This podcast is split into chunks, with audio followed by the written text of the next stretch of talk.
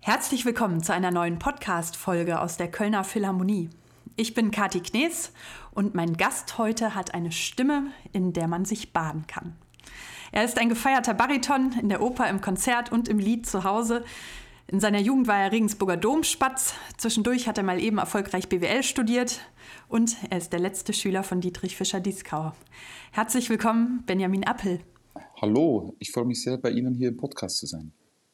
Ja, ich freue mich auch über Ihre Zeit, denn Sie sind ja im Moment gerade wieder intensiv unterwegs und reisen von Konzert zu Konzert.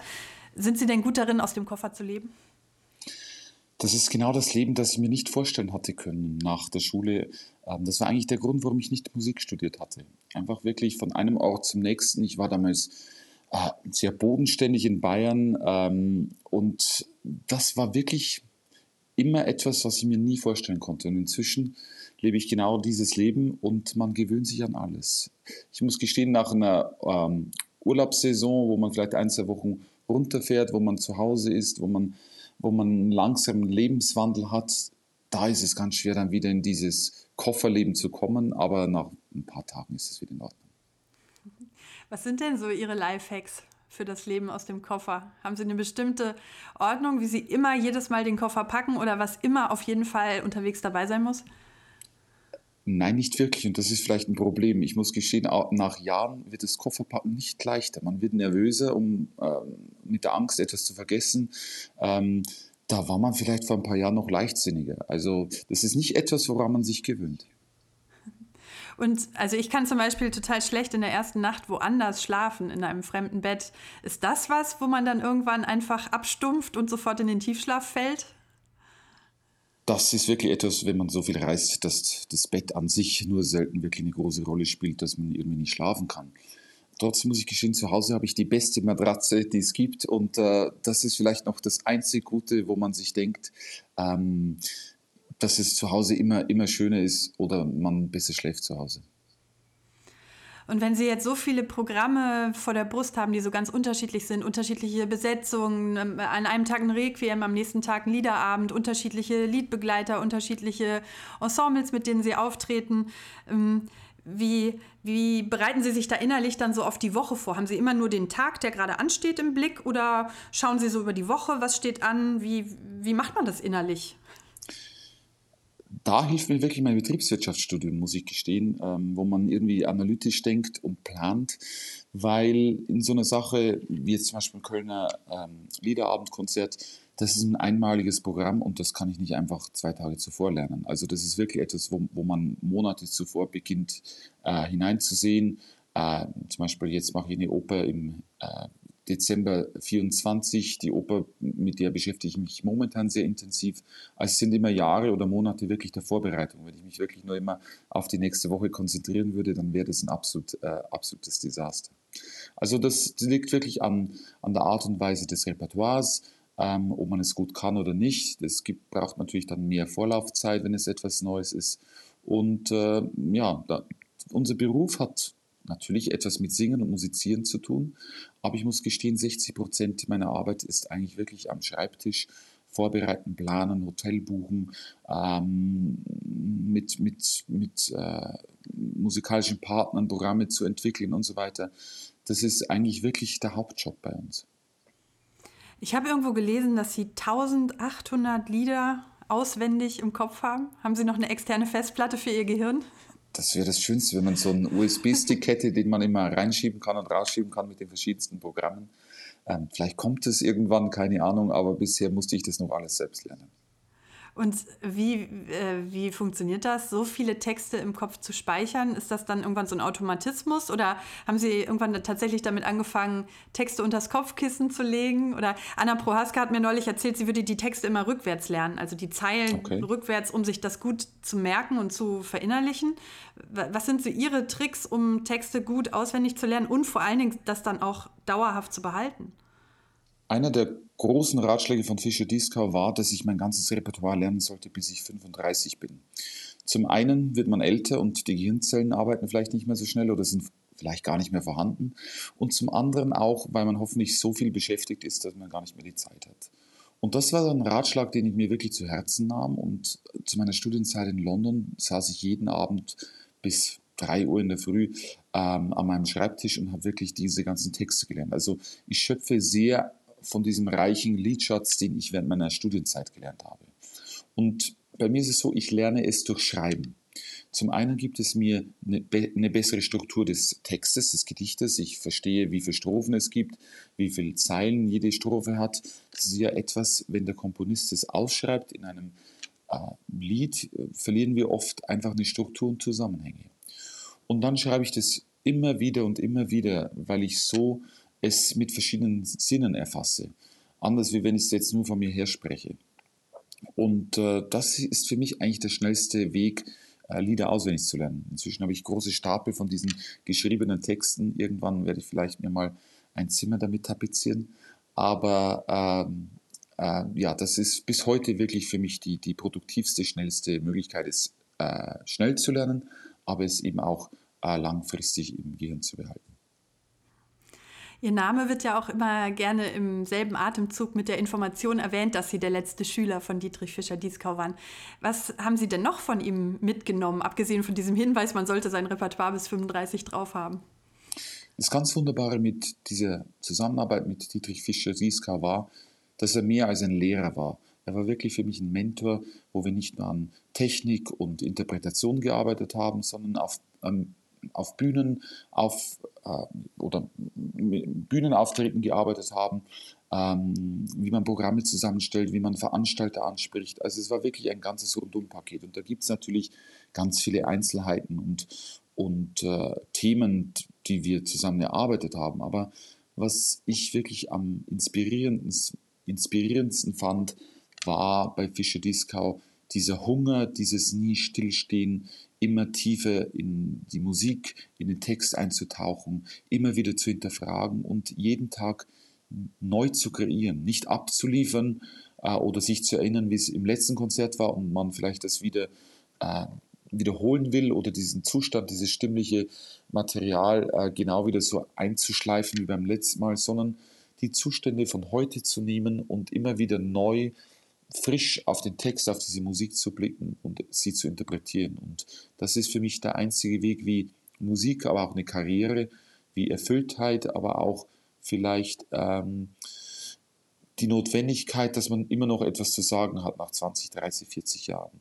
Äh, das finde ich eigentlich das wirklich Inspirierendste und das, was mir sehr zu Herzen genommen und dann gibt es ja auch dieses ganz intime körperliche Verhältnis zu der eigenen Stimme, denke ich, was man immer, was man aufbauen muss, was man pflegen muss. Also ich selbst bin Streicherin, ich bin Kontrabassistin, ich habe da großen Respekt vor, das eigene Instrument im Körper 24-7 mit sich herumzutragen. Und ähm, ist das denn auch was, was, äh, was man so lernen kann durch Tipps von außen oder ist dieses stimmliche Körpergefühl eher was, wo Sie sagen würden, das haben Sie ganz mit sich selber ausgemacht über die Jahre? Ich denke beides. Also zum einen natürlich ist jede Stimme individuell, äh, was sie benötigt, wie viel äh, Sorgfalt sie benötigt, was man damit machen kann, was man nicht damit machen kann. Ähm, zum anderen gibt es da inzwischen auch wirklich ganz wunderbare Mentaltrainer, die sich auf Musiker äh, spezialisiert haben. Und das hilft doch auch sehr, ähm, sich damit zu beschäftigen, dass die Stimme, die man ja auch nicht sehen kann, das Instrument. Also man, man muss sich verlassen, was man hört oder was man fühlt. Aber das sind Parameter, die, die nur annähernd richtig liegen. Ähm, und das ist oft das Problem, dass man nicht weiß, wenn irgendwas, wenn man denkt, es ist was falsch, ob das, äh, ob die Stimme das Gehirn äh, das Denken beeinflusst oder ob das Denken die Stimme beeinflusst. Und das ist sicherlich auch oft eine Wechselwirkung und ein Sog, der sehr gefährlich sein kann als Sänger, dass man sich da zu sehr mit beschäftigt, ähm, dass man da vielleicht auch fast zum Hy Hypochonder wird. Ähm, und das kennt man ja Sänger, dass sie da oft, oft vielleicht zu vorsichtig sind oder, oder den Ruf haben, da ja etwas äh, wie ein kleines Pflänzchen behandelt werden müssen, was teilweise verständlich ist, aber wo man, denke ich, selbst auch sehr viel in der Hand hat, wie man damit umgeht. Und das ist eine Balance, die zu finden gilt, äh, täglich oder, oder immer wieder in Phasen, wo, wo man sich wohler fühlt und wo man vielleicht auch manchmal unsicher ist. Wie ist das denn bei Ihnen persönlich? Ähm, gehen Sie früh ins Bett und haben immer einen Schal an? Erfüllen Sie diese Klischees oder sind Sie da so ein bisschen entspannter? Ich hatte dann mal eine Periode, ähm, das war rund um 2017, ähm, wo ich erst Monate danach merkte, was für einen Schub meine Karriere machte. Auf einmal waren tolle Orchester, tolle Orte, Live-Übertragung, TV und, und Radio. Und ich hatte das für ein paar Monate gemacht und war mir dessen gar nicht bewusst. Und auf einmal kam so ein Riesenschlag über Nacht. Und es kam alles äh, mir zu schwer vor, zu viel ähm, der Berg vor mir war zu groß und da gibt es schon so Momente, wo man in Gefahr ist, äh, da alles auf die Stimme zu schieben, also auch psychologisch die Stimme so zu beeinflussen. Und da lernte ich Gott sei Dank aus diesem Kreislauf rauszukommen und jetzt inzwischen lebe ich ein Leben äh, wie jeder andere. Natürlich manchmal vor Auftritten muss ich vorsichtig sein am, am Abend vorher und so weiter. Aber ich finde es schon auch wichtig, als Künstler ein Leben zu leben, wo man sich mit Freunden trifft, wo man hin und wieder vielleicht auch ein gutes Glas Wein trinkt, wo man, wo man gut isst, wo man ähm, ja, viele Erfahrungen sammelt, was ja auch eine Art des Übens ist, um Erfahrungen zu sammeln, gerade auch im Liedbereich, äh, mit denen man sich dann im Konzert irgendwie verbindet und emotional was wiedergeben kann. Also ich denke nur, wer viele Lebenserfahrungen hat, unterschiedliche Lebenserfahrungen in den unterschiedlichsten Momenten von Traurigkeit, von, von wirklich äh, höchster Freude. Ähm, nur so, denke ich, kann man wirklich auch ein breites Spektrum von Emotionen auf der Bühne abbilden.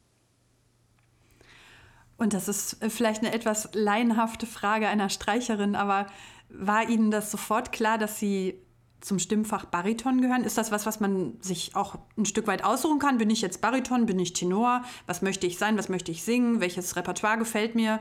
Ähm, oder wie, wie entsteht das? Wussten Sie das schon als Domspatz, dass Sie mal Richtung Bariton äh, tendieren werden? Es ist witzig, dass Sie diese Frage stellen, ähm, weil sich vor einiger Zeit, also vor vielen Jahren bei den Domspatzen, ähm, als ich dort als junge Männerstimme wieder begonnen hatte, war ihm nicht ganz klar, ob Tenor oder Bariton. Also es gibt so, so Stimmen, die irgendwo auch dazwischen liegen. Das hat zum einen natürlich mit, mit, der, mit dem Umfang einer Stimme zu tun, aber auch mit einer Farbe einer Stimme. Und dementsprechend gibt es da einen gewissen Spielraum. Es gibt auch Stimmen, die später tiefer rutschen, Stimmen, die nach oben rutschen. Es gibt manche Baritone, die dann im Tenorfach äh, eher Wagner-Opern singen und so weiter. Also, aber ich denke, es ist auch eine Persönlichkeitssache. Also manche, ich könnte mir jetzt nie vorstellen, Tenor zu sein. Ähm, das ist einfach wirklich auch ganz anders. Oder ein Bass, oft ist es wirklich auch erkennbar. Und äh, ich fühle mich in meinem Baritonfach ganz wohl. Ähm, die Stimme funktioniert auch in diesem Fach. Ich denke, ich bin Bariton auch als Person. Also alles gut. Wie ist man denn als Bariton? Naja, Tenöre sind, äh, ja, das würde jetzt hier nicht, äh, das ist immer schwierig, Pauschalisierung zu treffen. Trotzdem denke ich, gibt es da doch äh, gewisse Charaktereigenschaften. Ähm, Tenöre natürlich auch aufgrund der hohen Stimmlage müssen auf sich viel mehr aufpassen. Ähm, das ist ein Riesendruck. Jeder in der Oper wartet immer auf die gewissen hohen Töne.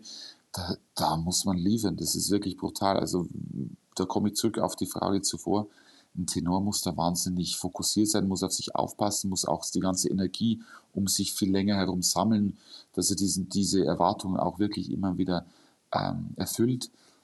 Bässe haben es dann noch, oft noch einfacher. Ähm, die, das Repertoire ist relativ lim limitiert. Ähm, die, die, die, die, die tiefen Noten kommen auch nur nach zwei Stunden Schlaf also ich übertreibe jetzt, aber von dem her auch ähm, bei mir im Baritonfach natürlich auch durch das große Liedrepertoire ähm, ist es auch natürlich ein, eine zusätzliche Sache, dass ich mich hier wahnsinnig wohlfühle, weil es wirklich das Repertoire ist, das ich sehr liebe. Und das Interesse am Lied, war das so Liebe auf den ersten Ton? Also ich, klassische Musik war ursprünglich als sechsjähriges Kind für mich eine, eine Tortur. Ich mochte das gar nicht. Ähm, aber als ich dann zu den Domspatzen kam und mich anfreundete mit, mit der Chormusik, da hatten wir auch einen Lehrer, der äh, uns mal eine Aufnahme von Fischer Diskas Winterreise vorspielte. Und das war etwas, was mich sehr berührte und irgendwie sehr anzog, schon als Jugendlicher. Und der gleiche Lehrer wurde dann auch mein, mein Stimmlehrer, ähm, als ich dann als junge Männerstimme wieder dort begann. Und mit ihm hatte ich ganz, ganz viel deutsches Lied erarbeitet. Und dann natürlich auch die Zusammenarbeit mit Fischer Dieskau. Äh, bei der BBC wurde ich ausgewählt als deren New Generation Artist, wo man über zweieinhalb Jahre in den BBC-Studios ganz viel aufnimmt, ähm, viele Lieder erlernt. Und das waren irgendwie alles so Wegweise, die mich immer mehr in die Richtung Lied brachten. Und ich hatte da auch wirklich gar nichts dagegen. Und mit dem Lied, da kommt man ja gar nicht drum herum, sich auch mit den Texten, mit den Inhalten auseinanderzusetzen. Haben Sie da auch eine Affinität äh, für, für Lyrik, für diese Auseinandersetzung mit den Inhalten, die hinter dem Lied stecken?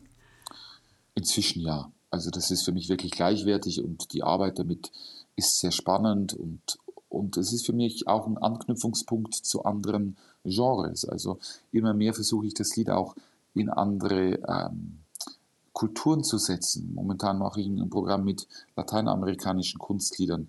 Ähm, ich habe ein Programm gemacht, einen Film, der deutsches Kunstlied mit Tango vergleicht.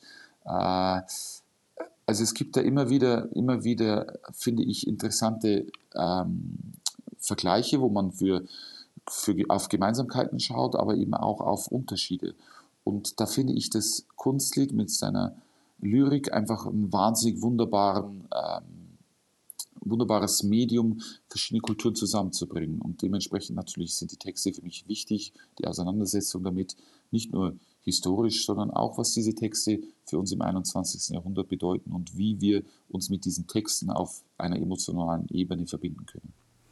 Ich muss sagen, ich habe auch ihr Album Forbidden Fruit habe ich wirklich gerne gehört. Ich hatte einen großen Ohrwurm von Yukali, von dem Weillied und äh, finde, das ist auch ein unheimlich spannendes Konzept jetzt unabhängig davon, dass viele Äpfel im Programm auftauchen, auch viel Abenteuer und viele unterschiedliche menschliche Regungen, Musik von Mahler, von Fauré, von Wolf, von Grieg, von Debussy, von Schönberg. Das klingt nach einem unheimlich umfangreichen Projekt, dieses Album zu konzipieren allein, oder? Ja, das sind, sind Monate, wenn nicht Jahre, das zusammenzustellen. Ähm, Repertoire zu finden ist relativ einfach, dann es wirklich äh, zusammenzustreichen auf eine Stunde und in eine Reihenfolge zu bringen, das ist eher das Schwierige. Aber ich finde einfach, äh, das deutsche Kunstlied und die Programmation darum wurde wirklich nach dem Zweiten Weltkrieg von Menschen wie Fischer Dieskau sehr verändert. Äh, wenn ich das Wort nutzen darf, gereinigt. Also es gab dann nur noch reine Schumann-Liederabende, Schubert, Goethe-Abende. Zuvor gab es dazwischen Instrumentalstücke oder Opernarien, die man sang. Und das Wunderbare in dieser Zeit war natürlich auch für diese großen Künstler das Medium der Aufnahme. Plötzlich, es gab noch nie zuvor jemand, der alle Schubert-Lieder oder fast alle Schubert-Lieder aufnahm. Ähm, das waren wirklich ganz Neuheiten, Raritäten. Und seit 70, 80 Jahren ähm, hat sich da relativ wenig getan. Und das, die Sache ist natürlich auch, wir sind im 21. Jahrhundert, wir bewegen uns immer weiter weg von diesen Komponisten zeitlich. Wir bewegen uns weiter weg von der Sprache, von der Lyrik. Ähm, sicherlich haben diese Gedichte auch nicht mehr ganz so den Stellenwert in der Schule. Und ich versuche mit so Konzeptalben irgendwie die Menschen auch abzuholen auf einem Gebiet, mit dem sie was anfangen können. Ob das jetzt Emotionen sind oder ein Thema wie hier Forbidden Fruit, die Frage, was ist erlaubt, wie weit kann man gehen, wie weit geht man vielleicht über Grenzen, wie weit kann man die pushen, wann pusht man die wieder, wird man dadurch glücklicher. Das sind doch alles Fragen, mit denen wir, wir uns alle täglich beschäftigen dürfen müssen. Und ähm, sowas finde ich dann spannend, die Lieder in einen anderen Kontext zu setzen, die Lyrik in andere Gefühlswelten zu setzen, vielleicht auch mit Repertoire, mit Genres äh, zu wechseln, dass man von einem Lied, das Marlene Dietrich sang, äh, dann in ein Schubert-Lied zu gehen, wo man die Leute vor einem Schubert-Lied in eine ganz andere Welt bringt, auf einen ganz anderen Punkt hinsteuert, äh, wo man vielleicht dann das nächste Stück wieder ganz anders hört. Und ich denke, das ist sicherlich ein Teil ähm, unserer Zeit, wo wir vielleicht aufgrund dieser ganzen Aufnahmen, die es schon gibt, dieser Lieder, vielleicht die Leute in andere Richtungen bringt und anders so abholt und vielleicht anders denken lässt. Wie entscheiden Sie denn bei so einem Programm, welcher Liedbegleiter der richtige ist für Sie? Ich habe das Glück, mit einigen Liedbegleitern arbeiten zu dürfen. Es gibt andere Kollegen, die äh, sich wohler fühlen, wenn sie nur mit einem oder einer arbeiten. Das ist natürlich eine sehr intime, sehr intensive äh, Zusammenarbeit und das ist natürlich auch verständlich. Ich arbeite gern mit vielen verschiedenen, weil jeder etwas anderes auf den Tisch bringt. Man wird immer wieder neu inspiriert, man ist immer in Bewegung, es stagniert nichts ähm, künstlerisch und das finde ich das Spannende. Und es gibt natürlich ein, zwei, mit denen ich intensiv zusammenarbeite. Das liegt nicht nur, dass sie fantastische Musiker und Pianisten sind, sondern auch wunderbare Menschen und Freunde. Und äh, wenn man drei, vier Wochen auf Tournee ist, in Amerika oder woanders, man verbringt da sehr, sehr viel Zeit. Also einer meiner Pianisten sagt, er verbringt mehr Zeit mit mir als mit seinem Partner und das stimmt wirklich. Ähm, also man, man reist viel, man ist gemeinsam am Flughafen, man schaut sich gemeinsam die Städte an, man geht gemeinsam zu essen. Und das ist oft, finde ich, viel wichtiger als im Probenraum mit einem Pianisten stundenlang zu proben und zu besprechen, wie man da so vorgeht oder wie lange man sich äh, Zeit an dieser Stelle lässt. Das ist etwas, das mir und mir natürlicher wird aber dass man sich gegenseitig vertraut, dass man Gespräche führt, dass man weiß, was der andere gerne isst oder was der andere gerne in der Stadt ansieht. Das sind alles Sachen, die den Vertrauen schafft, das sich dann auf der Bühne auszahlt. Weil alles, was wir brauchen, ist Vertrauen. Gerade im Liederabend, wo der Pianist hinter einem sitzt, äh, wo man ja direkt auf das Publikum schaut, wo man sich nicht wirklich auf, an irgendwas festhalten kann oder sich irgendwo hin, hinter irgendwas etwas verstecken kann. Und da ist dieses Vertrauen eigentlich das Wichtigste, was ein Pianist in meiner Hinsicht mitbringen kann. Ende Oktober, wenn Sie bei uns in der Kölner Philharmonie zu Gast sind, da haben Sie Kit Armstrong dabei. Und der hat ja, glaube ich, auch für Sie schon komponiert. Also der sitzt nicht nur als Liedbegleiter an den Tasten, sondern er hat tatsächlich auch schon für Sie was geschrieben, was arrangiert. Hm, ist das nochmal eine ganz besondere musikalische Beziehung dann auch? Ja, also mit Kit ist es immer sehr, sehr spannend, weil Kit wirklich ein Genie ist auf vielerlei Hinsicht. Er ist einer, der interessiert ist an allen Gebieten. Also momentan studiert er äh, Artificial Intelligence in Taiwan. Äh, er hat ja, was ich, Master-Abschlüsse äh, an Universitäten mit, was ich, neun oder mit elf oder dreizehn Jahren, ein paar von denen. Ähm, er, er ist vielseitig interessiert und das merkt man an seinem Musikmachen und auch an seinem Komponieren. Und es ist immer etwas ganz Besonderes, natürlich zum einen Komponisten zu haben, die man kennt, mit denen man zusammen etwas erarbeiten kann, wo man sprechen kann, warum machst du das so oder ich fühle mich hier nicht wohl, könntest du hier was verändern. Das ist ja was ganz, was ganz Großartiges, ein Geschenk für jeden Künstler, da so einen direkten Draht zu haben. Und zum anderen noch dazu, wenn dieser Musiker dann auch, oder dieser Komponist, ähm, am Klavier sitzt und mit einem spielt. Also das ist natürlich äh, etwas, etwas ganz Wunderbares in doppelter Hinsicht. Und äh, da ist Kit sehr, sehr beeindruckend. Könnten Sie sich denn zum heutigen Zeitpunkt vorstellen, doch nochmal sich für die Betriebslehre zu entscheiden, Betriebswirtschaftslehre? Also zum heutigen Zeitpunkt sicherlich nicht. Ähm, ich denke mir immer, ich habe das schönste Leben. Ich will mit niemandem tauschen. Es gibt wirklich niemanden um mich herum, wo ich mir denke, hat es der schöner als ich. Ich bin wahnsinnig glücklich, ich bin wahnsinnig dankbar, was ich machen darf. Nämlich das, was ich so sehr liebe, beruflich auszuüben, wunderbare Menschen kennenzulernen, mich mit, mit ganz, ganz toller Musik zu beschäftigen, mit, mit einmaligen Kolleginnen und Kollegen. Und das ist äh, wirklich ein ganz, ganz großes Geschenk. Was die Zukunft bringt, wir werden sehen. Ich habe bei meiner Recherche gelesen, Sie haben schon für die britische Queen gespielt, für den Papst, für Angela Merkel. Sie waren mit David Hasselhoff im Euro Disney Paris tatsächlich schon als Sie sind als gut informiert. Und dann äh, so im alltäglichen Leben als Sänger sind Sie dann an einem Tag bei irgendeinem Musikfestival auf dem Land in einem Herrenhaus, dann am nächsten Tag vielleicht in der Wigmore Hall oder jetzt wie bei uns Ende Oktober in der Kölner Philharmonie. Gibt es so einen Kontext, wo Sie sich am allerwohlsten fühlen, wenn Sie auftreten? Nein, nicht wirklich. Ähm, das hängt wirklich ganz viel davon ab, wie man empfangen wird. Ähm, ich muss gestehen, dadurch, dass wir so viel reisen, gibt es eigentlich nichts Schöneres, als wenn man an einen Ort kommt, wo man entweder Menschen kennt, Veranstalter kennt, äh, Freunde hat. Das ist dann wirklich, ist immer ein ganz großes Wort, aber das ist fast wie nach Hause kommen, wenn man einfach an Orte kommt, wo man schon zuvor äh, war, wo man vielleicht auch das Hotel kennt, aber eben auch, wie man empfangen wird. Ähm, vom, vom Veranstalter. Da gibt es ein oder zwei Konzerthallen, wo man wirklich seinen Weg selbst finden muss auf die Bühne und nach, nach dem Konzert kommt keiner irgendwie, äh, der sagt Danke oder es war gut oder es war schlecht oder wie auch immer. Und man, man, man verlässt diesen Saal oder diesen Veranstaltungsort irgendwie mit einem ganz unguten Gefühl. Ähm, und das ist auch immer, was ich zu Veranstaltern sage, gerade wenn, wenn sie sich um einen kümmern, dass es ganz, ganz besonders ist und so auch man ein ganz anderes Verhältnis äh, bildet und auch viel besser singt. Und ich muss gestehen, die Kolleginnen und Kollegen in Köln sind ganz wunderbar. Äh, die Kölner Philharmonie ist ein Ort, wo ich ein paar Mal schon singen durfte und das ist wirklich auch äh, Heimkommen und, und das sind auch so ganz kleine Gesten, wie zum Beispiel das kleine Kirsch, das hinter der Bühne wartet für die Künstler. Und solche Sachen, das macht wirklich letztendlich einen Ort aus, wo man gerne hinkommt, wo man gerne musiziert, wo man, wo man gerne Zeit verbringt und wo man häufig auch besser singt. Wie schön. Ja, wir werden Sie hier mit offenen Armen und vor allen Dingen mit offenen Ohren empfangen und freuen uns schon sehr auf diesen Liederabend.